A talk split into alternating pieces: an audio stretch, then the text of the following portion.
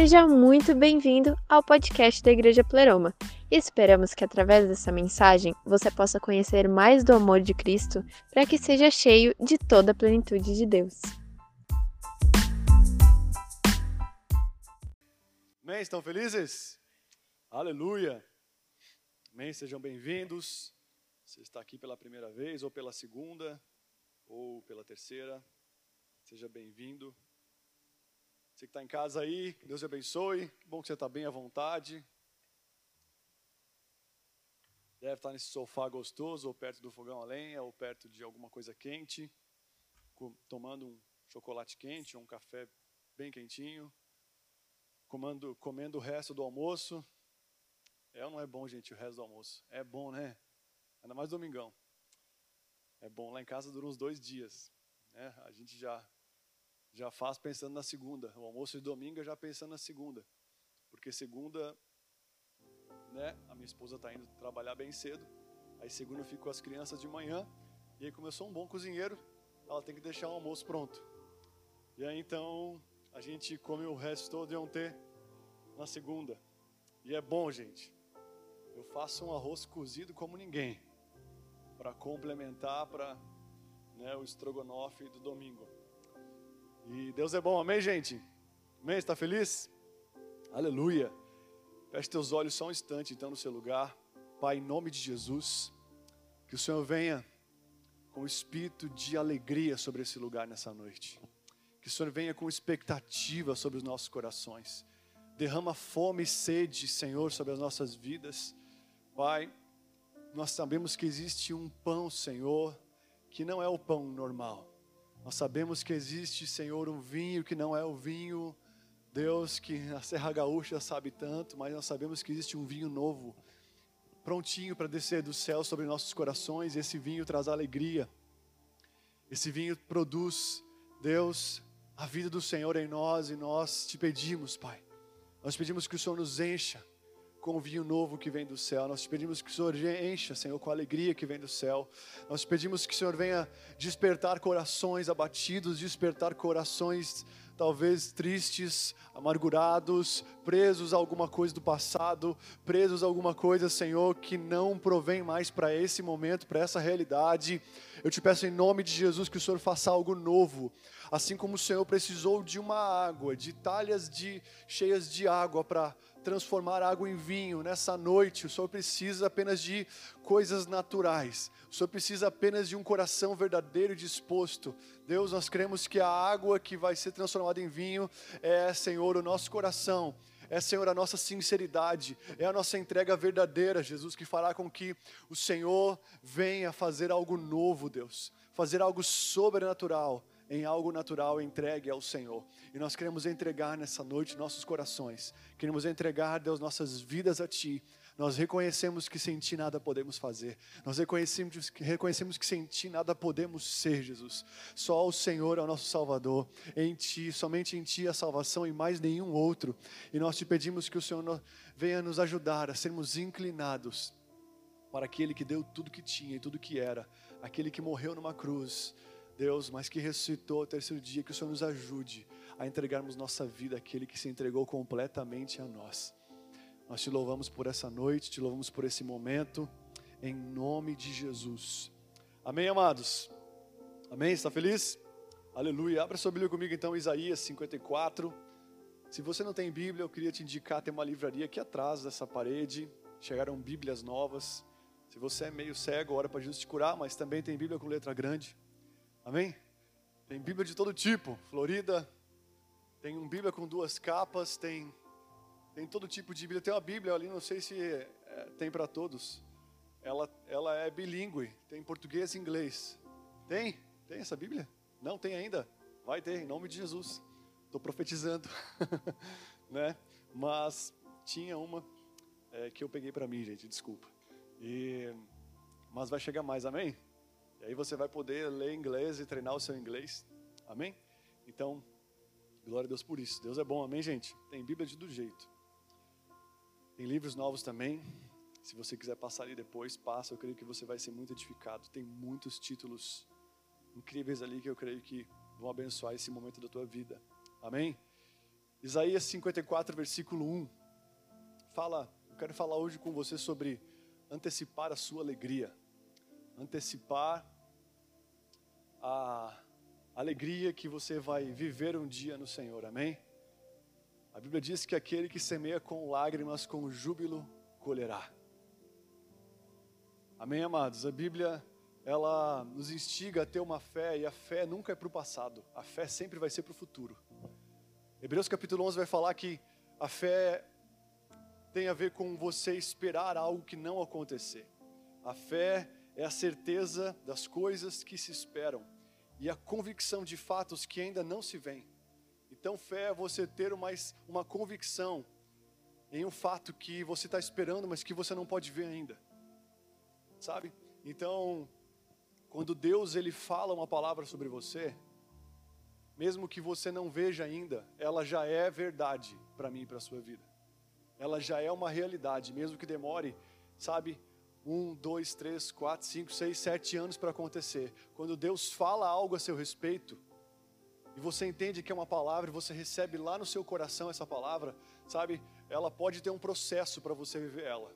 Davi recebeu um óleo quando tinha 17 anos, que ele seria o rei de Israel, mas ele foi assumir o reinado de Israel com 30 anos. Ele ficou 13 anos passando por um processo de amadurecimento, um processo nada gostoso, nada, nada, sabe, nada muitas vezes confortável para ele, mas ele tinha um óleo que era uma realidade. E toda a caminhada que ele teve depois daquele derramar de óleo foi, sabe, foi correspondente àquilo que ele tinha recebido. Ele acreditou naquele óleo derramado. Ele acreditou, óleo, sabe, era um óleo de, de, de, de unção para um reinado para Israel. Deus tinha rejeitado o rei Saul, que ainda estava em vigor. E Deus falou: Cara, rei Saul não está mais com nada, não pode ser mais o rei de Israel. Eu vou levantar um novo rei. Só olha que Deus levanta um novo rei quando o outro rei está em vigor, está em vigor. E Deus amadurece o novo rei que irá assumir um dia, sabe, a partir desse rei desviado, mas que ainda continua no reinado. Sabe, Deus ele faz coisas hoje para você que você talvez só vai assumir daqui a um tempo. Deus libera palavras, libera algo sobre nossas vidas, sabe, num dia, mas pode ser que aconteça só depois de um processo, de, de uma estação de treinamento, de aperfeiçoamento. E queridos, Davi, ele respeitou, ele entendeu tanto aquele óleo que ele recebeu, que ele viveu concernente àquela realidade, mesmo não vivendo ela. Mesmo tendo dias onde ele tava, parecia que estava caminhando para trás mesmo parecendo que tinha dias onde o reinado, na verdade, parecia distante, não próximo. Você não viu Davi questionando Deus em nenhum momento sobre aquilo que ele tinha recebido, mas que ainda ele não estava vivendo. Sabe? E Deus, ele é um Deus de contrariedade da terra. Amém? Você sempre vai ver que o evangelho ele vai, ele vai contra aquilo que a terra vive. Está comigo aí? Então, quem diria que numa tempestade o homem poderia dormir tranquilamente? Eu não sei se você acordou essa noite algumas vezes. Eu acordei várias vezes essa noite. Com a grande chuva que caiu aqui na, nossa cidade. Quem acordou aqui? Eu acordei. Falei, meu Deus, Noé, Noé está voltando aí, gente. Meu Deus, acho que vai aparecer uma arca na frente de casa. Sabe? Brincadeira. Mas eu penso essas coisas, eu sei você. Imagino de vez em quando. E eu vejo aquela chuva não parando, não cessando, com muita força. Eu ficava preocupado. Meu carro fica numa baixada lá. Falei, mano, vou dar uma olhada para ver se meu carro está boiando lá. Né, e, e, saía, olhava e, e, enfim, ficava um pouco preocupado, olhava se as crianças estavam dormindo, ficava acordado. E Jesus, na contrariedade, ele estava dormindo no barco, em, em meio a grande tempestade. Né, muitas vezes eu pensei que era um barco pequeno, que estava molhando todo ele. Não, era um barco grande, Jesus não estava se molhando. Mas aquele barco balançava. Quem já, quem andou de barco aqui? Eu já andei, não muito longe, mas já enjoei. Então, se eu ando no banco de trás, eu enjoo facinho de um carro. Então, imagina Jesus, aquele barco lá cometido por ondas e ele dormindo. Deserto, para muitos, é um lugar de morte. Para Deus, é um lugar de provisão. Para Deus, é um lugar onde, sabe, sai água da pedra, cai alimento do céu. Deserto, para o mundo, é um lugar de morrer de frio ou morrer de calor. Para Deus, o, lugar, o deserto é um lugar de você ser aquecido pelo coração dele, pela presença dele. Então você sempre vai ver, sabe, que Deus faz de lugares inapropriados, lugares que talvez não poderiam sair nada, Deus faz sair coisas incríveis. O vale de ossos secos, quem diria que de um vale de ossos secos sairia um grande exército? Quem diria que de um lugar onde tinha vale de ossos sequíssimos sairia um grande exército? Deus. Porque a palavra dele gera vida em qualquer lugar. Sabe, amados, então nós estamos vivendo num tempo onde nós não podemos andar no, no, no fluxo do que a mídia ou do que o mundo está indo. A Bíblia diz que você não nasceu mais dos seus pais quando você aceita Ele. Você agora nasceu de Deus. Você nasceu do Espírito de Deus. E eu e você não, não andamos mais segundo o curso do mundo. Paulo ele chega a fazer uma oração, sabe, de inconformação. Em Romanos 12 ele fala: Olha, eu oro, eu estou inconformado, eu oro para que vocês não se amoldem ao sistema desse século. Eu oro para que vocês não se amoldem, vocês não se padronizem ao sistema desse mundo, porque eu tenho uma forma. A igreja tem uma função única na terra, de fazer o quê? Convergir céus e terra. A função da igreja é trazer o céu para a terra. Por isso, quando você aceita Jesus, você fica com o seu corpo na terra, mas você recebe lá no seu íntimo o Espírito que vem de Deus, que vem lá do céu. Imagina que você alimenta esse Espírito dentro de você através da oração, através da, da vida com Deus, através de permanecer no corpo e permanecer em Deus todos os dias, você vai nutrindo a sua alma lá pelo Espírito, e aquilo que o Rodrigo falou é verdade.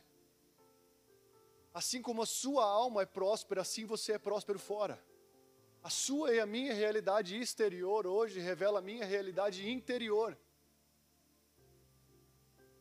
E eu e você chegamos na igreja sem realidade exterior nenhuma, talvez. Chegamos, a Bíblia fala que quando nós somos chamados por Ele, nós somos chamados no pior momento, não fomos chamados no melhor momento. Porque nós ainda continuávamos, conseguimos viver na nossa força, na nossa, na nossa na nossa, no nosso vigor. Quantas vezes eu escuto várias pessoas falando a mim, Cláudio, antes de Jesus eu fazia, acontecia, fazia, acontecia, fazia um monte de coisa, e, e agora está na igreja e não, não, faz nada e não tem nada. E Deus, Ele é craque em, fazer algo, comigo com você. Ele é craque em mostrar para você que a minha e a sua força, sem Ele, não, não funciona. Ela tem fim, ela tem prazo de validade. A minha e a sua capacidade sem Deus, ela vai ter um prazo de validade. Mas a, por isso que Paulo ele ora, ele ora, ele fala: Olha, eu, eu dou graças a Deus nas minhas fraquezas, porque na minha fraqueza eu dou uma oportunidade para o poder de Deus me alavancar, me impulsionar. Quando eu estou fraco, é que eu sou forte. O poder se aperfeiçoa na minha fraqueza. Sabe? Eu acredito, amados, que nós que nós estamos vivendo num tempo onde nós temos que entender essa, entender algumas lógicas do céu. Amém? Está comigo aí? Eu quero pregar nessa noite para quem quer se entregar para Jesus. Paulo, Paulo não, se não sei, a Bíblia vai falar sobre quando é o dia da salvação. Hoje é o dia da salvação. Quando é a oportunidade de ser salvo, de se entregar para Jesus? Não é amanhã, nem depois de amanhã, é hoje. A Bíblia diz que cada dia basta o seu próprio mal. Então, se o mal vir amanhã, tomara que você, esteja, que, você, que eu e você venhamos a se entregar hoje para Jesus. Porque ainda que nós venhamos a morrer, nós vamos viver. Mas isso é para quem está salvo. Está comigo aí? Sabe? E eu acredito que esse é um tempo de nós decidirmos rápido, porque o mundo está decidindo muito rápido. Sabe? Então, se você caiu aqui hoje, se, nem, se você caiu de paraquedas, não importa como você caiu, Deus te ama. Deus esperou por esse dia talvez há muito tempo. Deus talvez ele tinha expectativa com esse dia, porque ele deu seu próprio filho para ter você. Ele moeu o próprio filho. Você teria coragem de moer o seu filho? De entregar ele à morte, do jeito que Jesus foi? Ele sonhou com esse dia. Se você acha que você tem sonho por uma pessoa, você sonha por alguém, você não tem noção como Deus sonha por você. Você não tem noção como Deus ele sonha, ele ama você, ele é desesperado por você, a ponto de dar o seu melhor, a sua pérola única e preciosa, chamada Jesus Cristo. Então hoje, minha pregação é para você que quer ser salvo, você que já é quer ser aperfeiçoado, mas talvez está vivendo uma bad, sabe? mas que crê que depois disso tudo Deus vai fazer algo incrível. Depois das trevas do Senhor sempre vem uma luz incrível. Eu creio que se Deus permitiu essas trevas, é porque uma luz maior virá sobre o Brasil depois. Eu creio que se Deus tirou, nos tirou da primeira casa, é porque a glória da segunda casa vai ser maior. A Bíblia diz que Deus ele sempre quer que nós vivamos de fé em fé, de glória em glória. Nunca é decréscimo, sempre é acréscimo. É decréscimo do nosso eu, para que seja o acréscimo de Deus em nós a cada dia. Até que Cristo em nós seja realmente a esperança da glória da nossa vida. Mas olha só o que Isaías ele profetiza. Ele fala sobre uma estação onde o povo de Deus estava distante ainda, mas que Deus iria fazer algo na vida deles. Eles tinham, levado, tinham sido levados cativos para a Babilônia por, muitos, por muitas questões de terem abandonado Jesus. E eles estavam escravos num lugar, presos, não mais, com, não mais como lá no Egito, lá no passado, mas agora uma prisão ideológica, uma prisão, sabe, que não era no seu corpo, mas que era na sua alma e eles estavam se despertando. Eles estavam agora começando a se voltar a Deus. Eles estavam se entregando a Deus. E eles estavam ainda, sabe, lá cativos, lá presos, mas Deus já estava preparando um novo tempo para eles. E Deus, por antecipação, Deus começa a falar algo. Através do profeta Isaías, ele fala o seguinte: Cante, ó estéreo, você que não deu a luz, exulte de alegria, você que nunca sentiu dores de parto, porque os filhos da mulher solitária são mais numerosos do que os filhos da mulher casada, diz o Senhor. Amém? Está comigo aí? Ele fala em Gálatas 4, 27, ele fala sobre o mesmo verso, ele fala: Alegrem-se, ó estéreo, você que nunca teve um filho, porque exulte de cante, você que nunca sofreu dores de parto, porque são os filhos porque são mais os filhos da abandonada do que os filhos da mulher casada. Aqui, por antecipação, ele começa a falar: Olha, você que é estéreo, já começa a cantar de alegria. Você que não está produzindo vida nenhuma, você não vê vida saindo de você, você não vê nada parece acontecer na sua vida. Você que está num momento onde parece que Deus se esqueceu de você, onde parece que Deus te abandonou, ou parece que você está num juízo de Deus. Ele fala: Olha, você que está estéreo. O que é alguém estéreo, gente? É alguém que é incapaz de produzir vida. É alguém que não tem vida em si mesmo para gerar. E queridos, essa a questão da esterilidade lá no Antigo Testamento era um motivo de grande vergonha para as mulheres. Uma mulher que não tinha filho era como uma mulher que foi renegada por Deus. Era uma mulher que foi esquecida e abandonada e que talvez estava num grande pecado, enfim, porque Deus não fazia ela ter filhos. Salmo 127 vai falar o seguinte, versículo 3: Herança do Senhor são os filhos, o fruto do ventre, o seu galardão. Então a Bíblia fala como flechas na mão dos guerreiros, na mão de um guerreiro, assim os filhos, assim são os filhos da mocidade. Feliz o homem que enche deles a sua aljava, não será envergonhado quando pelejar, quando pleitar contra os inimigos a porta. Então, olha só, os filhos são herança do Senhor. Uma mulher que não tinha filho não tinha herança de Deus, ou seja, não era filha de Deus. Era como se fosse rejeitada por Deus. E hoje eu vejo várias pessoas ainda vivendo uma esterilidade na sua vida, em algumas áreas. Talvez você está aqui e você está estéril em alguma área da sua vida. E talvez é uma área onde você tem uma promessa de Deus, onde Deus ele já prometeu algo com respeito àquilo. Deus tem várias promessas na Bíblia sobre várias coisas. Sobre todas as coisas que compõem nossa vida. Mas eu queria falar para você nessa noite, que na verdade, na verdade eu queria trazer uma fé que se antecipa em se alegrar, ainda quando não vê, quando não sente e quando não produz vida naquela área. Porque ele começa falando: alegre-se você é estéreo. Imagina falar para uma mulher estéreo. Gente, a mulher de Abraão, Sara, e interessante que todas as mulheres da promessa, todas as mulheres que tinham uma promessa de Deus, sabe o que elas tinham em comum? Todas elas eram estéreis. Sara, Rebeca, Raquel, Ana, Isabel, mãe de João Batista. E Sara foi ter um filho com 100 anos de idade. A promessa de Deus para Abraão é: Eu vou te fazer ser um pai de multidões, você vai ser um, um pai de grandes multidões. Só que a Bíblia diz que ele foi ter um filho com 100 anos de idade sabe? E queridos, todas as mulheres cujas promessas que Deus tinha para elas, bem naquelas áreas, bem naquela área, elas eram elas, tinham, elas não tinham capacidade de produzir aquilo que Deus queria fazer na vida delas. Eu queria falar que é bem no lugar onde Deus tem uma promessa na sua vida. É nesse lugar que você vai ser incompetente. É nesse lugar que você vai ser incapaz, que você vai ser fraco. É bem nesse lugar que você vai ser, é, que você não vai ter a capacidade de fazer aquilo talvez que Deus falou para você. Por quê? Porque depende totalmente dele para acontecer. Existem coisas que você pode fazer pela sua força, mas existem coisas que só vão nascer na sua fraqueza, na força de Deus na sua vida. Nesse tempo de fraqueza, de recessão da nossa nação, do mundo, enfim, sabe, de fraqueza onde negócios estão sendo fechados, tantas coisas, fraqueza talvez econômica para alguns, na verdade, porque Deus ele já mostra um contraponto. O interessante é que quando o povo estava vivendo preso no Egito, a Bíblia diz que as mulheres hebreias, as mulheres do povo de Deus, elas eram tão saudáveis que elas tinham filhos, sabe, de uma forma tão natural.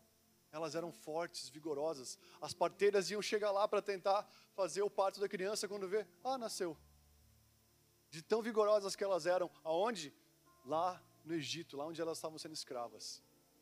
Sabe, amados, eu vejo um contraponto em muitos filhos de Deus nesse tempo. Eu vejo pessoas prosperando abundantemente no tempo de crise. Pessoas que choraram por muitas estações passadas. Pessoas que semearam com lágrimas e estão permanecendo. Eu vejo que nesse tempo, onde talvez não eram para estar prosperando, a sua empresa não era para estar dando certo, está acontecendo, está indo, está fluindo. Pessoas que não negociaram a sua fé, pessoas que não negociaram os seus princípios. Tem princípios que, queridos, são fortes para você e talvez não vão ser fortes para mim. Tem coisas que Deus vai falar para você e você vai ter princípios tão claros para você. Você precisa honrar esses princípios tão claros que Deus coloca no seu coração. Sabe, conversando com um jovem, não tão jovem, esses dias atrás, brincando, ele, ele falou: Cara, eu estou assustado, porque minha empresa, meu negócio está faturando 30% mais. Agora, nesse tempo de crise. E eu falei para ele, cara do céu, que loucura isso. Sabe, mas enquanto ele me falava aquilo, eu lembrava dos dias aonde ele falava, Cláudio, está difícil. Está difícil, cara, acho que eu vou sair. Acho que eu vou fazer pela minha própria força. Cara, eu acho que eu vou, vou, vou fazer. Eu acho que vou vazar, não vai dar certo, eu tô, tô cansado, meu, corpo está falando mais alto.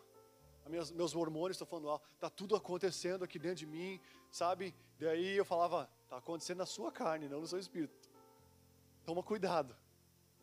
Ah, cara, eu tô afim de fazer isso porque minha empresa não está dando dinheiro. Eu acho que eu vou, mano, acho que eu vou fazer essa parada aqui, vou pegar esse atalho. E eu dava no meio dele e falava: Não, cara, não faz isso. Eu lembro quantas vezes a gente teve discipulado de confronto, aonde quase que eu apanhava, sabe? E aí, vendo ele falando, eu falava: Cara, como valeu a pena, velho. Como valeu a pena aquele discipulado de paternidade, onde eu cortava aquela carninha que sobra. Como valeu a pena para minha vida também passar por dias aonde, sabe, eu fui discipulado de uma maneira onde eu saía bravo, descia, sabe, amargo, mas depois ficava doce. Mas demorava uns dias. Mas como valeu a pena um tempo depois permanecer e não negociar princípios de Deus, porque hoje estão fazendo a diferença. Eu acredito, amados, que nós vamos ver um tempo, você vai viver um tempo na sua vida por não negociar os princípios de Deus. Você vai viver em meio às piores crises, em meio às piores trevas, você vai ver a maior luz de Deus em você. Em meio ao pior momento na terra, você vai ver a glória de Deus bancando e cuidando da sua vida. E esse jovem, sabe, veio falar comigo e ele falando, eu falei, mano, glória a Deus, cara. Por cada dia, por cada dia, que nem fui eu que, que confrontei, mas que ele foi confrontado por outros irmãos, que ele foi, sabe, foi recalculado a rota, a presença de Deus. E hoje ele está prosperando em meio a esse caos. Eu falava, mano, glória a Deus, que bom escutar isso, cara. Que bom escutar isso, que bom ver essa leveza na sua vida. E aí nós, enfim, conversamos. Mas eu queria falar para você que que você precisa começar a se alegrar agora se você é de Deus. Porque Deus vai fazer algo novo nessa nação. E quando eu falo nessa nação, eu estou falando na igreja brasileira. E a igreja brasileira é composta por você. Você não veio aqui hoje para esquentar banco, você não veio aqui hoje para escutar uma mensagem e voltar a viver a sua vida. Você não tem mais direito disso. O livre-arbítrio é até o dia que você conheceu Jesus. Até o dia que você conheceu Jesus, você podia tomar qualquer decisão da sua vida. Mas a partir de então você tem um Pai. A partir de então você tem um Senhor. A partir de então você tem um Salvador. Você pode até viver do seu jeito, mas você vai, você vai ser o cara mais infeliz, a pessoa mais infeliz da terra. Pior coisa é você pertencer a um Deus que tem tudo e não ver nada acontecendo. Pior coisa é você ver um Deus que tem tudo, mas, sabe, não, não acontecer nada. Mas eu creio que existe um tempo para acontecer as coisas, amém?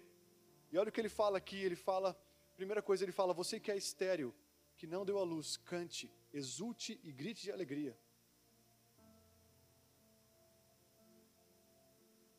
Se você não consegue ter a visão do seu futuro ainda, corra para Jesus que Ele vai te dar. Ele tem escrito toda a sua vida nele, porque, porque dele e por meio dele e para ele são todas as coisas. Tudo que você quer saber sobre você e sobre o seu futuro está em Jesus. Você está comigo aí? Você está comigo aí em casa? Está em Jesus. E olha só, entenda uma coisa. Primeiro, quando nós encontramos Jesus, nós passamos por esterilidade. O que é esterilidade? É impotência. Esterilidade fala das nossas fraquezas, da nossa impotência, da nossa incompetência, como eu falei antes, da nossa incapacidade.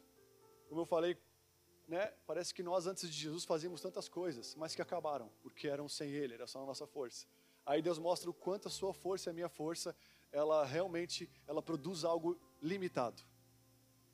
E aí Deus vai lá e faz o quê? Nos deixa estéreo. Estéreo é, sabe, é realmente alguém impotente nesses dias. A melhor coisa é você passar por um tempo impotente. É quando você e eu entendemos que nós não vamos fazer todas as coisas. É quando nós entendemos que, cara, vai vir de Jesus e de ninguém mais. Está comigo aí? Então ele vai fazer você e eu passarmos por um tempo de impotência, um tempo de esterilidade, um tempo onde a sua força vai parecer que é tão fraca.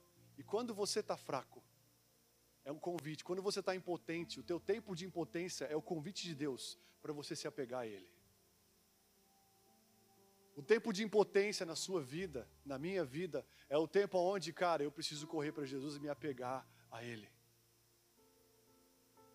Se você conheceu, se você sabe que você é forte, você não sabe do poder de Deus. Assim como o Rodrigo falou, a fraqueza de Deus é mais forte de qualquer força dessa terra.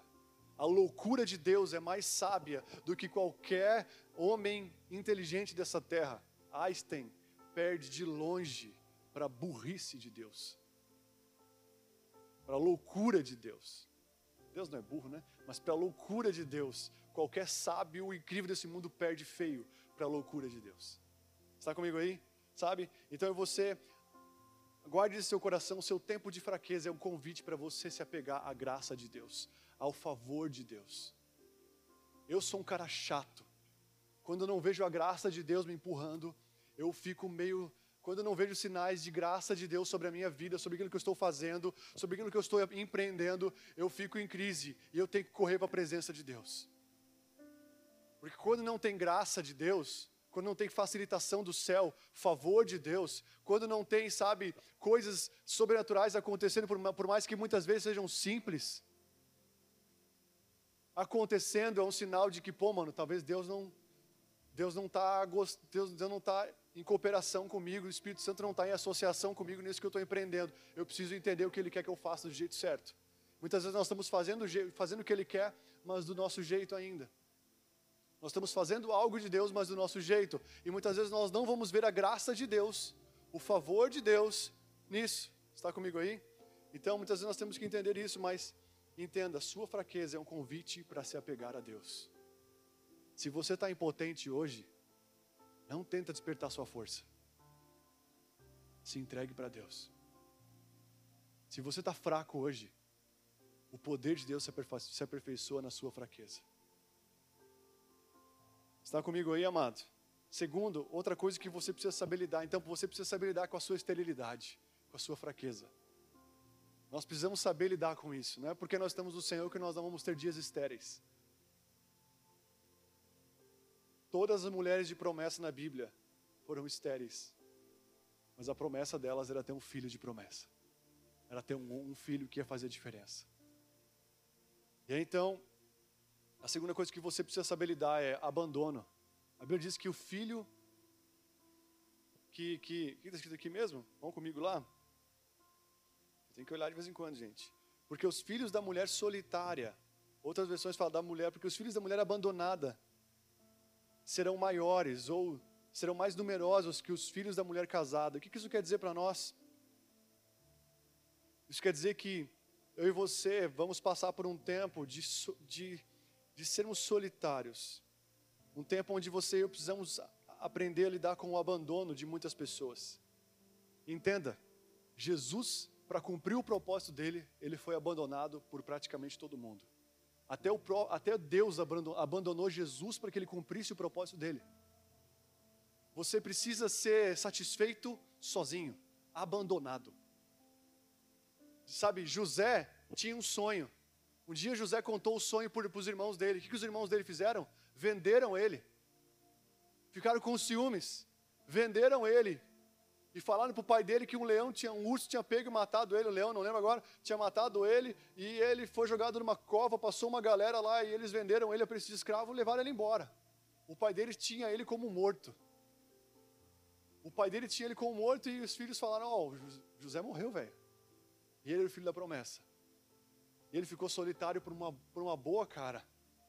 Davi recebeu uma unção, mas antes de receber a unção, vivia solitariamente lá atrás das malhadas, abandonado pelo seu pai, que nem lembrou dele quando Samuel chegou lá. Está comigo aí? Sabe? E depois que ele foi ungido, ele passou uma cara no deserto, nas, sabe, nas, nas.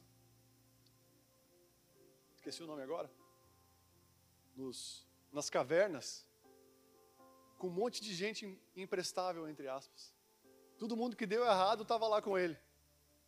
E ele fez todo mundo dar certo. Mas interessante é que ele ficou abandonado, fugitivo por um bom tempo. Você vê todo cara. Jesus, quando estava no seu ministério já, ele tirava tempos de abandono. Ele abandonava todo mundo falando, gente, vai embora. Quero, preciso ter um tempo de solitude com o Pai, preciso ficar solitário agora. Vão, vazam, que agora preciso ficar com Jesus. Eu queria falar para você que eu e você precisamos saber lidar, sabe, com o abandono, para vivermos a sós com Deus na nossa vida.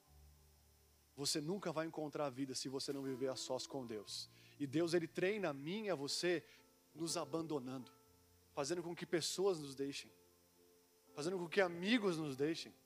Quando você começou a seguir Jesus, o que aconteceu? Vazou todo mundo.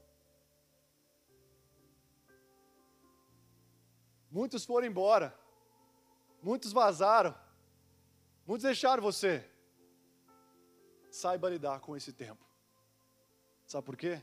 Porque a Bíblia fala que aquele que deixa pai, mãe, irmãos, amigos para trás, receberá cem vezes mais, ainda nesse tempo, pais, irmãos, irmãs e um monte de galera nova, casa nova, um monte de amigo. Antes você tinha uma casa só, algumas casas para fazer festa. Agora você tem um monte de GC para ir. Você tem um monte de galera para visitar a casa deles. Você tem uma galera que você nem sabe quando você vê tá na casa deles.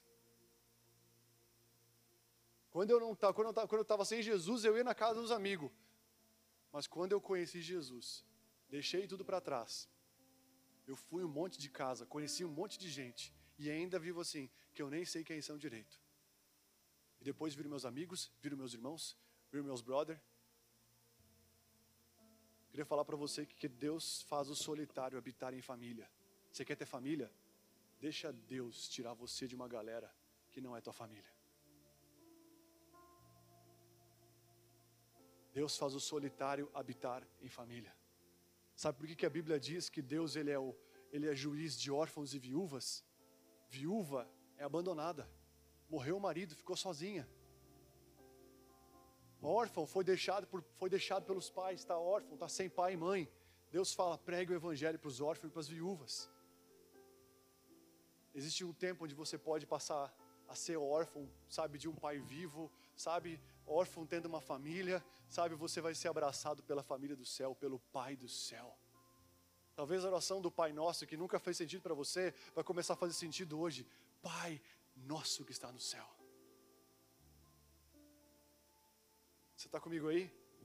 Ele quer ser teu pai. Deus quer te dar uma família de verdade. Sabe, então entenda que você vai passar por tempos de abandono, tempos de solitude, perdeu o namorado, perdeu um monte de coisa, perdeu os prazeres da terra. Cara, perde tudo. Quem, sabe, a Bíblia, a Bíblia diz que a verdadeira vida se encontra não quando você ganha a vida da terra, mas quando você perde ela, você encontra a vida de Deus. Todo homem e mulher de Deus que, que que vai viver uma vida em Jesus passa por um tempo de abandono. Por isso que os filhos da mulher abandonada são mais poderosos. Porque no tempo do abandono você tem que correr para Jesus. No tempo do abandono você se joga de joelho. No tempo do abandono você tem que buscar Ele. E você busca Ele com o coração quebrantado e de verdade. Está comigo aí, amado? Amém? Olha só, em Gálatas 4, 22, versículo 31. Estão comigo, gente? Aleluia. Gálatas 4, 22 fala o seguinte: eu quero falar sobre duas alianças, dois filhos. Olha só, pois está escrito que Abraão teve dois filhos, um da mulher escrava e o outro da livre. Mas o da escrava nasceu segundo a carne, e o da livre mediante a promessa.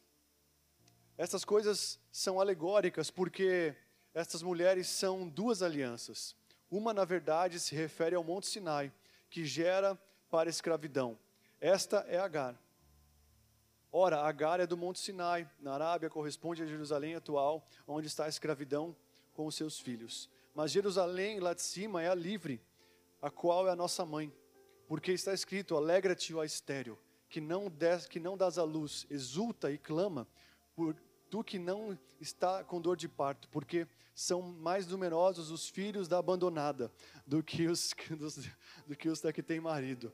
Vós, porém, irmãos, sois da promessa, como Isaac. Como, porém, outrora, o, o que nascera segundo a carne perseguia o que nasceu do Espírito. Assim também é agora. Entenda, tudo que nasceu da carne na sua vida ainda persegue as coisas que estão nascendo do Espírito em você. O que mais tem perseguido você? O diabo? O que tem mais perseguido você na sua vida? Não. Aquilo que nasceu na carne, aquilo que nasceu na corrupção, aquilo que nasceu somente da vontade do homem.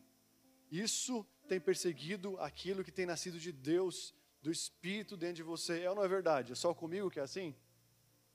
As Bíblias diz que as maiores, maiores guerras que nós temos são dentro de nós. As maiores guerras é espírito contra a carne, carne contra espírito. Aquilo que nasceu, sabe, é, é os filhos da escrava contra os filhos da promessa. Então, olha só o que ele fala: contudo, o que diz a Escritura? Lança fora a escrava e o seu filho, porque de modo algum o filho da escrava será herdeiro como o filho da livre. E assim, irmãos, somos, somos filhos não da escrava, e sim da livre. Nascer segundo a carne sempre nasce pelo medo, pela precipitação, pela necessidade e, e gera escravidão. Tudo que você se tornou escravo algum dia na sua vida e eu na minha, nasceu pela necessidade, pela precipitação e pela vontade humana, pelos desejos. Está comigo aí? Tudo que um dia você se tornou escravo na sua vida, carnalmente falando, nas suas emoções, você pode ver que nasceu na sua necessidade, nasceu na minha necessidade. E Agar era uma, uma serva de Abraão. Sara olhou para aquela mulher, ela era estéril, e ela falou o seguinte: Eu não tenho filhos. Deus não está me dando filhos. Deus não está me dando filhos. Eu tenho uma promessa. Estava passando vergonha, porque toda a serva dela estava tendo filho a reveria. Filho, filho, filho, filho, filho, filho, filho, filho. E aí ela não tinha. Ela não acontecia nada. Não é porque todo mundo está tendo filho por aí, está tendo alguma coisa, que você quer tanto ter, que você não está no centro da vontade de Deus. Não é porque fulano começou algo que você que você não começou ainda e é o que Deus tem para você que você não está em Deus. Talvez é porque não é teu tempo. Você entende isso? E aquela mulher foi lá e falou: Ô Abraão, ô meu marido, dá uma transadinha lá com a minha serva, faz um filhinho com ela. ela é minha serva, ela é minha propriedade. Então, se ela tem um filho, quer dizer que eu estou tendo um filho também. Olha o jeito, gente. E Abraão, assim como lá, lá no Éden, escutou a mulher. Eu queria falar para vocês, mulheres, vocês são incríveis. Por que, que Deus falou que vocês, vocês seriam submissas aos homens? Não é por falta de capacidade, é porque você tem muita capacidade. É porque vocês são demais. Mano, as mulheres de hoje em dia, mano, passa, passa por cima de três homens valendo no que elas fazem. Tem muita capacidade. São realmente incríveis. E aí vocês são tão incríveis, Deus fala, ó, dá uma segurada, fica atrás do seu marido, fica do lado dele, quer dizer, né? Fica do lado dele e você escuta ele. Se ajudem. Estou resumindo aqui, tá? Mas é porque vocês são muito capazes, não é porque vocês são inferiores, não. O que o mundo está falando, né? O que o mundo fala tanto sobre, né? O feminismo aí, tome cuidado. Mas ela vai lá, o Abraão vai lá e obedece a sua esposa e vai lá e tem um filho com a mulher, com a sua serva e nasce. Aquele cara, Ismael, gera o povo lá do, lá do os, os, os, os ismaelitas geram os muçulmanos, os maiores perseguidores de cristãos hoje, os que escravizam o povo de Deus, o que tem matado missionário lá fora hoje, sabe? E que tem e que, e que faz tanta atrocidade com respeito a tantas coisas, veio por causa de uma precipitação. Eu queria falar para você que que as maiores escravidões da nossa vida vai ser por fazer algo de Deus, mas não no tempo de Deus. E amados, Isaac veio quando é, eles tinham 100 anos, quando eles não tinham mais força. E a Bíblia diz que Abraão se fortalecia dando glórias a Deus. Abraão fortalecia sua fé quando Deus falava para ele, mano, você vai ter um filho. Ele fala, cadê o filho, Deus? O Senhor está prometendo há tanto tempo, cadê meu filho? Cadê minha promessa? Que não vem? Cadê? Abraão, dá glória aí. Sabe que dá glória? Dá glória aí que vai dar tudo certo. Só que dar glória a Deus é você devotar a Ele, é você realmente, sabe, exaltar o nome dEle, é você viver com Ele. E a Bíblia diz que Abraão ele fortalecia a sua fé quando ele não via nada, dando glórias ao Senhor. Então ele esperou até os 100 anos, e aos 100 anos, quando ele não podia ter mais filho, quando não podia acontecer mais nada dos dois, Deus falou: agora chegou a hora. E tem coisas na sua vida que vai ser assim, na minha vai ser assim. Quando, vou, quando for o tempo, talvez, o tempo mais, sabe, inapropriado vai ser o tempo certo. Mas eu quero falar para você hoje, canta. Começa a cantar, você que não tem tirado vida de você. Você que está em casa e você olha para a sua vida e fala, não tenho vida em nenhum lugar. Se você pertence a Deus, você vai ter vida. Entenda, enquanto Pedro caminhava com Jesus, antes de negar, ele, ele se achava o cara em todo momento. Ele era forte, ele era incrível, ele era um, sabe, ele era um cara que te fazia jus, sabe, a uma força pessoal que ele tinha. Mas aí chegou um tempo que ele viu que a força dele não adiantava nada. E aí então, quando ele falou, Deus, eu não vou te Jesus, não vou te negar, não vou te negar, e ele negou Jesus, e você sabe disso. Ele nega Jesus, e depois Jesus morre, ressuscita. Pedro fica tão frustrado por ter acreditado tanta fé na sua força, que ele viu que foi tudo por água abaixo, que ele não era tanto cara assim, ele voltou a pescar. Jesus foi até ele e falou: Pedro, vamos embora. Tu me ama, Pedro? Ah, Jesus, eu pensava que eu te amava, mas eu só te gosto. Eu tenho um amor de amigo com você. Se lembra, Jesus, que eu falei para ti que eu nunca ia te deixar? Pois é, eu te deixei. Eu sou estéreo. Sem você eu não sou nada, eu só te gosto. Quando ele reconheceu a fraqueza dele, logo depois disso ele permaneceu, nunca mais se afastou. O Espírito Santo desceu sobre aquela fraqueza de Pedro, sobre aquela, sabe, sobre aquele momento que ele não se achava mais nada e ele se tornou um grande pregador, se tornou realmente a coluna da igreja. E amados, esse é um tempo para você ter uma fé que venha olhar lá para frente, que venha viver o hoje. Semana passada foi pregado aqui, esquecendo-me das coisas que para trás ficam eu prossigo para as coisas que o quê? Que estão adiante de mim. Que está diante de você hoje? O que Deus tem colocado adiante de você hoje? Seu trabalho, sua casa, sabe, o seu cuidado com a sua saúde? O que Deus tem colocado diante de você? Faça o que está diante de você hoje. Prossiga, esquecendo as coisas para trás, fica prossigo para as coisas que estão adiante de mim. Depois, depois disso você precisa já começar a gerar o que Deus vai fazer depois de tudo isso que vai passar. É tempo de despertar uma alegria em meio à esterilidade. Tem alguém estéril aqui hoje? A alegria do Senhor é a sua força. Tem alguém aqui que talvez está abandonado, está estéreo? Queria falar para você: é tempo de você se alegrar. É tempo de você se alegrar. Porque aquele que vem, ele virá. E ele não falhará. Ele não tardará. Aquele que começou a boa obra é fiel para terminar. Se ele começou algo na sua vida, está no meio, sabe? Eu creio que nós estamos no meio do ano, né? É como se você estivesse no intervalo do jogo hoje. No intervalo do jogo, você entra no vestiário e escuta as informações para o segundo tempo. Eu tenho visto pessoas escutando informações e tomando atitudes para esse segunda, para essa segunda, para esse segundo semestre agora de 2020.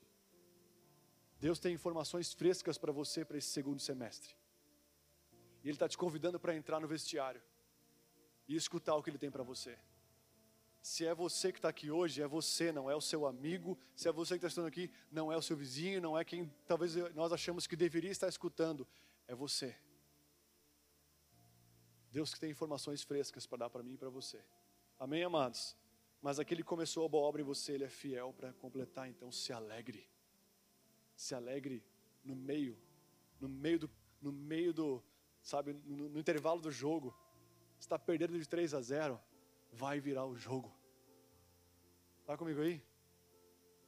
Quem lembra daquela final Argentina e Brasil? Acho que dá. Sei lá qual que é agora. O Adriano fez um gol nos 47 do segundo tempo. Ele pegou a bola, ele conseguiu virar e. Puf! E eles ganharam a Copa. Sabe? Eu acredito que nós estamos vendo um tempo onde você vai virar o jogo da sua vida. Está comigo aqui? Olha para quem está na sala, você vai virar o jogo da sua vida. Esse é o semestre de virar o jogo. Se você estava no primeiro tempo e você perdeu o primeiro tempo, é tempo de você escutar o Pai, porque você vai virar o jogo no segundo tempo. Você está comigo? Você vai virar o jogo no segundo tempo. Amém? Então ele é fiel para concluir Deus ele chama a existência as coisas que não existem. Então se alegre agora, estéreo, porque Deus ele chama a existência as coisas que não existem. Se não existe hoje, cara, Deus falou, haja luz e houve luz. Deus falou tantas coisas. A Bíblia diz que a palavra que sai da boca dele é como a chuva que desce do céu. Quando a chuva desce, ela não volta vazia. Ela causa uma fertilidade na terra. Ela não volta até causar tudo que tem que causar na terra até frutificar, até, sabe, gerar tudo que tem que gerar. A Bíblia diz que quando Deus lança uma palavra, ela não volta para Ele, até que cumpra tudo aquilo que tem que cumprir. Existem palavras que você acha que já voltou para Deus, não voltou. Ele está esperando cumprir ainda. Ele já lançou palavras sobre você. Amém, amados? Não importa de onde, de onde você veio, não importa quem você é, Deus tem uma palavra para você, Deus tem uma palavra para todo mundo. Ele é a palavra que veio habitar nessa terra. Lucas vai falar que para Deus não há impossíveis nem todas as suas promessas. Sabe aquilo que você acha tão impossível? Vai acontecer em nome de Jesus. Parece que eu estou chovendo no molhado aqui, mas quantos de nós não tem fé nem para o dia seguinte? Eu não sei você, mas Deus tem me confrontado muito, sabe? A fazer com que minha fé seja robusta. E uma fé robusta é uma fé que consegue permanecer em qualquer estação, consegue buscar Ele desanimado ou animado. Eu tenho buscado Jesus em dias onde eu estou bravo, dias que talvez eu estava emburrado com a vida, eu ia lá, ligava uma TV e ficava na caixinha do nada. Sabe quem já fez isso? sabe, ia jogar um futebol, ia fazer alguma coisa, ficar emburrado, tentava fazer alguma coisa fora, vai para academia, vai fazer alguma coisa. Eu sabe, eu tenho feito nesse tempo fazendo o quê? Falo, Deus, eu vou começar nos dias que eu estou muito louco. Vou falar uma palavra que não é de Deus aqui, que eu estou muito, sabe, eu estou bravo, que eu estou irado, ou que eu estou desanimado, que eu estou triste. Eu tenho conseguido pegar a minha carcaça, sabe, pegar o meu corpo, sabe que eu estou bravo com alguém pegado, não, vamos para o secreto, vamos para o quarto, vamos orar, vamos buscar Jesus, vamos chorar lá.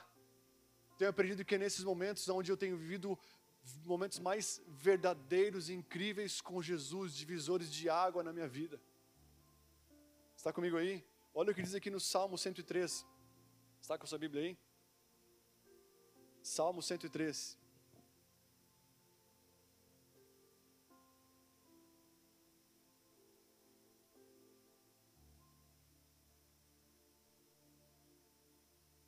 Salmo 103 fala o seguinte: Bendiga minha alma ao Senhor, e tudo que é em mim, bendiga o seu santo nome. Bendiga minha alma ao Senhor e não se esqueça de não se esqueça de nenhum só dos seus benefícios. Sabe, Davi, ele estava dando uma ordem para sua alma. Dando uma ordem para ele mesmo, para a alma dele. Minha alma, você está triste? Minha alma, você está depressiva? Minha alma, você está desse jeito, minha alma, bendigue ao Senhor agora. Louve ao Senhor agora. Minha alma, você está triste? Beleza, mas chegou a hora de começar a buscar Jesus. E ele dava uma ordem para ele mesmo: Bendiga minha alma ao Senhor. E ele começa a falar no seguinte: Olha, Ele é quem perdoa as suas iniquidades. Eu creio que ele falava para ele mesmo. Ele é quem cura todas as enfermidades, quem da cova redime a sua vida, e que coroa você de graça e misericórdia, Ele que enche de bens a sua vida, de modo que a sua mocidade se renova como da águia, da águia. Sabe, ele começou a declarar coisas para ele mesmo, mas ele começa falando: Bendiga, Senhor, a minha alma. Bendiga é, agradeça pelo que tem, quando você está com vontade de chutar tudo e não agradecer por nada, ficar bravo com todo mundo. Bendiga minha alma ao Senhor, reconheça que você está vivo porque Ele tem te mantido vivo. Está comigo aí, amado? Amém? Mas o impossível para o homem não é possível, são possíveis para Deus. Tudo que é impossível para você é possível para o Senhor. Amém? Onde abundou o pecado, superabundou a graça. Isso tem que te fazer se alegrar em meio à esterilidade se no meio do pecado, sabe?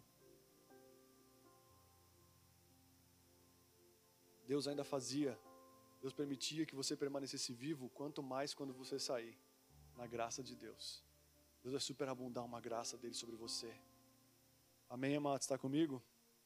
A Bíblia diz o seguinte, em Romanos 8,31 fala: Que diremos, pois, diante dessas coisas? Se Deus é por nós, quem será contra nós? Aquele que não poupou o seu próprio filho, mas o entregou por todos nós, como não nos dará juntamente com ele e de graça todas as coisas? Sabe? Se hoje você está estéreo em alguma área da sua vida, ele fala, cara, como aquele cara que deu seu filho não dará juntamente com ele todas as demais coisas e de graça?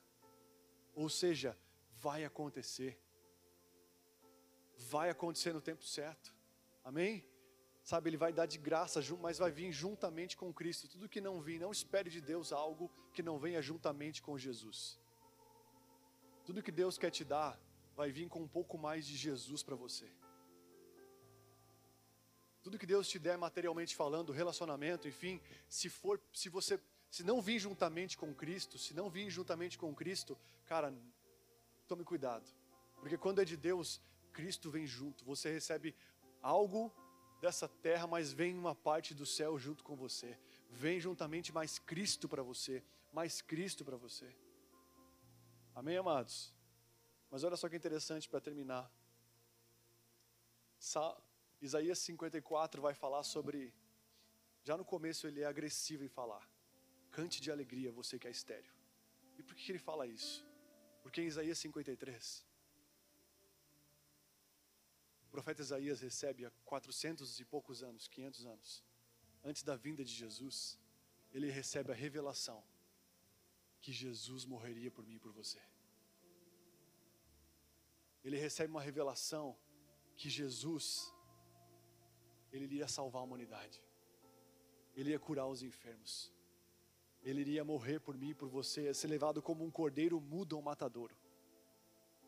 E ele, em cima de uma, de uma revelação que ele tinha acabado de receber de Deus, que Jesus viria. Já em Isaías capítulo 6, ou capítulo 9, não lembro agora, 6, 9, ele fala que o Filho se nos deu. Isaías é uma mini Bíblia, tem 66 capítulos. E ele fala, sabe, ali que um filho seria nos dado. Ele seria maravilhoso, conselheiro, Deus forte, Pai da eternidade. Ele recebe muitas palavras da vinda de Jesus. E Isaías 53 ele recebe a revelação de que Jesus morreria, viveria e morreria por mim e por você. E ele começa falando, olha o que ele fala aqui. Abre comigo lá em Isaías 53, rapidinho. Já estou terminando, gente. Tá, você está aí? Amém? Olha o que ele fala aqui, gente. Isso aqui é, isso é graça, isso é, isso é demais. Eu fico vontade de explodir quando eu leio essa primeira parte de Isaías 53. Começa falando o seguinte: Quem creu em nossa pregação? A quem foi revelado o braço do Senhor? Porque ele foi subindo como um renovo, diante dele como uma raiz de uma terra seca. Olha o que ele fala aqui sobre Jesus. Não tinha aparência nem formosura. Olhamos para ele, mas não havia não havia nenhuma beleza nele que nos agradasse. Quantos de nós não via nenhuma beleza no evangelho? O evangelho muitas vezes não é atraente. Eu olhava para o evangelho, meus pais indo para a igreja, eles falavam, claro, vamos para a igreja. Eu, ah, cala a boca, meu. Sai fora. Eu tenho mais coisa boa para fazer. Eu, não sei você, mas eu por muitos dias eu não vi formosura no Evangelho. Não vi formosura em Jesus. Só quando você é pego por Ele que você consegue ver a beleza dele. A beleza de Jesus não é uma beleza atraente para o seu corpo nem para a sua alma, na primeira instância, mas ela captura seu espírito. Ela captura quem você é. E olha só, ele fala, ele era desprezado, era desprezado e o mais rejeitado entre os homens. Jesus era, era era desprezado e o mais rejeitado entre os homens, e talvez ainda continua sendo. Homem de dores que sabe o que é padecer, e como um homem de quem os homens escondem o rosto, era desprezado, e dele não fizemos caso. Você está vendo aqui que eu e você e o mundo, como nós fazíamos com Jesus? Aqui está falando sobre o povo de Israel, aqui está falando sobre o povo, enfim, sobre o povo como um todo, e ele fala: olha, ele, era desprezado, ele não tinha beleza, os homens viraram, a, ele era rejeitado, os homens viravam a cara para ele. Ele sabe o que é padecer. E como um homem que, de, que, de que as pessoas escondem o rosto, alguém aqui já viu uma pessoa e atravessou a rua quando viu ela? Eu já. Um dia eu vi uma pessoa que eu não queria cumprimentar, não queria ver. Um dia não, vários dias já fiz isso. De ver alguém, ah, não estou afim de encontrar aquela pessoa. Hum, daí a pessoa da ô oh, Claudio. Oh. Aí a pessoa traça correndo, chega a fazer, né? Um, aí você. Hum. Jesus fez isso por mim e por você. Ele, tava, ele só estava querendo uma olhadinha. Ele só estava querendo uma se, se eu e você dessemos uma olhadinha para ele, sabe? Mas como nós escondimos o rosto, ele não pôde ser revelado para nós. Mas olha só, ele é comum de quem os homens escondem o rosto, era desprezado e dele não fizemos caso. Quem não fazia caso de Jesus aqui há um tempo atrás? Todos nós. Mas olha o que ele faz com esse tipo de gente. Olha o que ele faz com quem despreza. Olha o que ele faz com quem esconde o rosto. Olha o que ele faz com quem atravessa a rua. Versículo 4: Certamente ele tomou sobre si as nossas enfermidades, as nossas dores levou sobre si, e nós o considerávamos aflito, como ferido de Deus e oprimido mas ele foi transpassado por causa das nossas transgressões, esmagado por causa das nossas iniquidades. O castigo que nos traz a paz estava sobre ele, e, sobre, e pelas suas pisaduras fomos sarados. Todos nós estávamos desgarrados como ovelhas que, que, na qual se, cada um se desviava para o seu próprio caminho. Mas o Senhor fez cair sobre ele a iniquidade de todos nós. Ele foi oprimido, humilhado e não abriu a boca. Como o cordeiro levado ao matadouro e como ovelha muda diante dos seus tosqueadores, ele não abriu a boca. Pela opressão e pelo juízo foi levado de sua linhagem. Quem se preocupou com ela? Porque ele foi cortado da terra dos viventes e foi ferido por causa das, das, da, da transgressão do meu povo. Designaram-lhe a sepultura com os ímpios, mas com o rico esteve na sua morte. Embora não tivesse feito injustiça, e nenhum engano fosse encontrado em sua boca. Todavia o Senhor agradou em esmagá-lo e fazê-lo sofrer. Quando ele der a sua alma como oferta pelo pecado, verá a sua posteridade e prolongará os seus dias e a vontade do Senhor e prosperará em todas as suas mãos. Verá o fruto do seu trabalho e da sua alma e ficará satisfeito. Está comigo aí, amado? Eu acho incrível, o versículo 3 ele fala: Mano, você virou a cara para ele, mas ele se entregou por você. Eu e você viramos a cara para ele um dia, mas ele nunca virou o rosto para nós. E dentro dessa realidade de entrega, Isaías ele fala: cante, ó estéreo, porque Jesus já morreu, já ressuscitou. A Bíblia diz que antes da fundação do século, ele já havia sido entregado morto por mim e por você. O que isso quer dizer para mim e para você? Que antes da fundação do século, Deus já tinha você e eu projetado. como Deus nunca quis te prender a Ele, quando Deus sonhou comigo, com você, uma criação à sua imagem e semelhança, Ele já, já falou para o filho: Filho, eu vou criar alguém à minha imagem e semelhança. Eu nunca vou prender eles. Eu vou amar eles, mas eu nunca vou impedir eles de fazer as suas escolhas. Eles podem fazer. Então, filho, se eles escolherem o caminho que não é certo, você já sabe que você vai pagar um preço porque eu nunca vou conseguir deixar de amar eles. Deus nunca nos projetou para cair, mas porque Ele te amou de uma tal maneira, antes de te fazer, Ele já falou para o filho: Filho, se o homem decidir o caminho dele, eu vou atrás. Eu vou atrás. E se você precisar ir para a cruz, você sabe que você vai. E Jesus, Jesus tinha uma sintonia, um amor do Pai dentro dele. Os três eram um só. E o pai falou, e o filho falou: "Tô dentro, pai. Eu morro se for necessário." E olhou para o espírito e falou: "Espírito, e você vai habitar neles até que tudo seja restaurado, até que eu se consume toda a obra. Não tem problema, eu vou habitar neles. É o que eu mais quero." Cante ó estéreo. Você que tem visto esterilidade na sua vida, Jesus já morreu por você. Jesus já tem tudo feito. Nele está a plenitude da vida, Ele é a divindade de toda a criação, nele habita corporalmente toda a plenitude da divindade. Tudo que você precisa para a sua vida, toda a esterilidade que tem que ser transicionada para uma fertilidade, já está em Cristo, Ele já foi entregue, Ele já consumou, por isso, mesmo que você está vivendo dias estéreis hoje, mesmo que você está vivendo dias onde não tem vida nenhuma, cante de alegria, já comece a cantar de alegria hoje, porque Ele já morreu, e aquele que vem virá, e Ele não tardará, porque o meu justo viverá pela fé. A fé é a convicção nas coisas que se esperam, é a convicção nos fatos que você não está vendo, mas se você vê lá dentro, já é, já é. Se você não vê com seus olhos naturais, mas você já consegue sentir lá dentro. Se você nem sente isso, apenas se aproxime dele. Porque à medida que você se aproxima dele, ele se aproxima de você. E quando ele se aproxima de você, ele traz tudo o que ele é, ele traz toda a visão dele, tudo que ele tem sobre você, todo o teu livro escrito, ele traz junto e ele vai revelando para você. Por isso, se alegre hoje Sabe aquela canção que cantava, você cantava talvez o tempo de cantar chegou? E ele vem, ele vem saltando pelos montes. Quem já tocou, já cantou essa música aqui? Já toquei, já cantei várias vezes. O tempo de cantar chegou. Talvez alguns não lembram.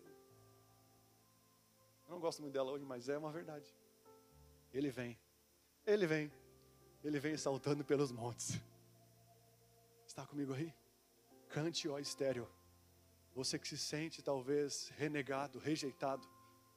Você, como uma mulher do Antigo Testamento, que talvez todo mundo olhar e falava: Mano, com aquela ali, meu Deus do céu, Deus não está dando nada, foi rejeitada pelo próprio Senhor. É bem nessa área que uma promessa vai vir. É bem nessa área que talvez você está estéreo hoje, abandonado hoje, que Deus vai vir sobre você. Em nome de Jesus. Amém? Fica de pé no seu lugar.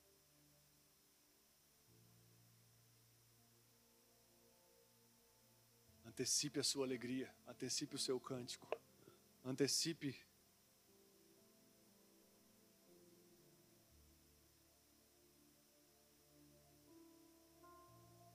Jó, depois de perder tudo, a não perder a sua vida somente, ele falou assim: Eu sei que o meu redentor vive, e que por fim ele se levantará sobre a terra.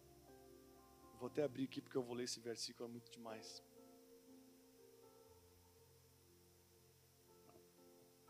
Jó, no capítulo 19, versículo 25, fala: Eu sei que o meu redentor vive e que no fim ele se levantará sobre a terra. No fim, quando, gente? Ele não está falando somente o fim de Jó aqui. Ele está falando sobre o fim de tudo, a consumação dos séculos. Ele está falando sobre a volta de Jesus. Ele vai se levantar sobre tudo, sobre todos, e todo joelho se dobrará, e toda língua confessará que Ele é o Senhor. Está comigo?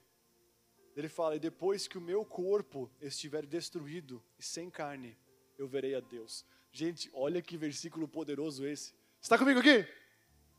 Tá bom, só para dar um susto. Olha só. Ele fala: Depois que o meu corpo estiver destruído e sem carne, eu verei a Deus.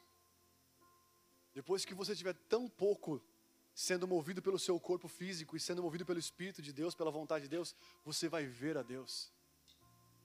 Quando você se encontra com Jesus, aquilo que sempre comandava a sua vida até então começa a ser destruído, que é o seu corpo físico.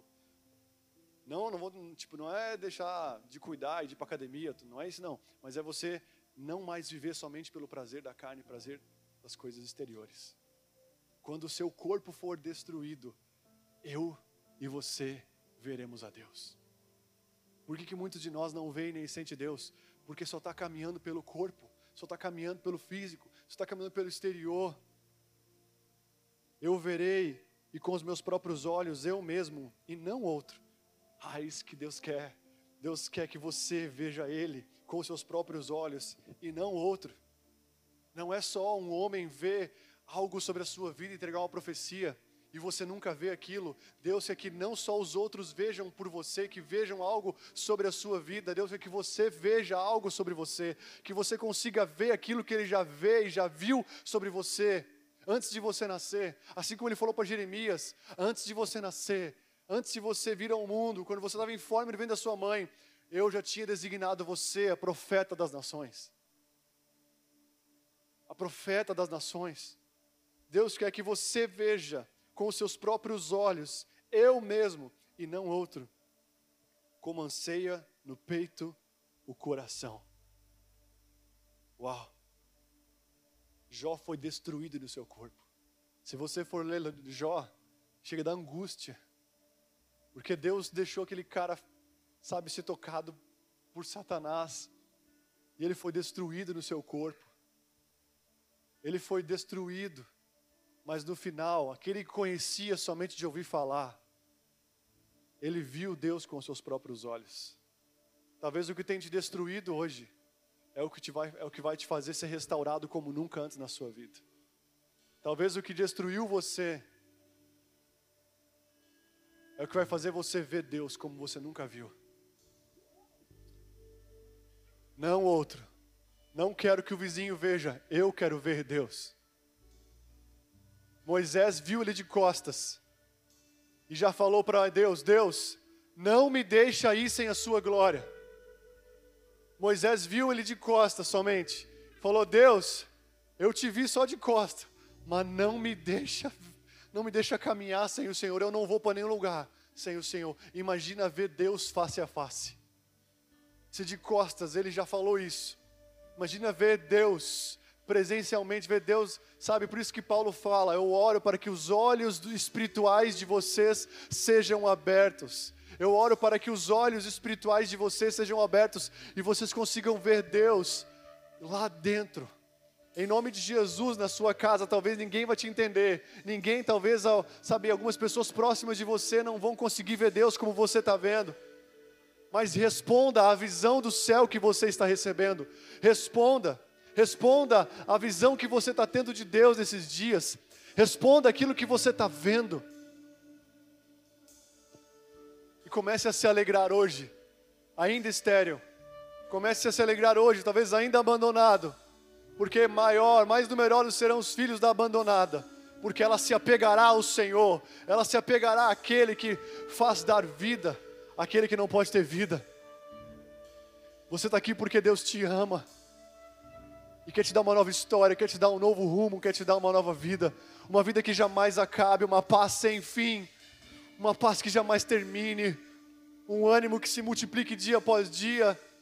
Não se turbe o vosso coração. Crede em Deus e crede também em mim, Jesus diz. Na casa de meu Pai há muitos lugares para você descansar. Não se turbe o vosso coração, mas se alegre. Cante, ó estéreo. Se alegre antecipadamente por aquilo que vai acontecer em você e através de você em o nome de Jesus.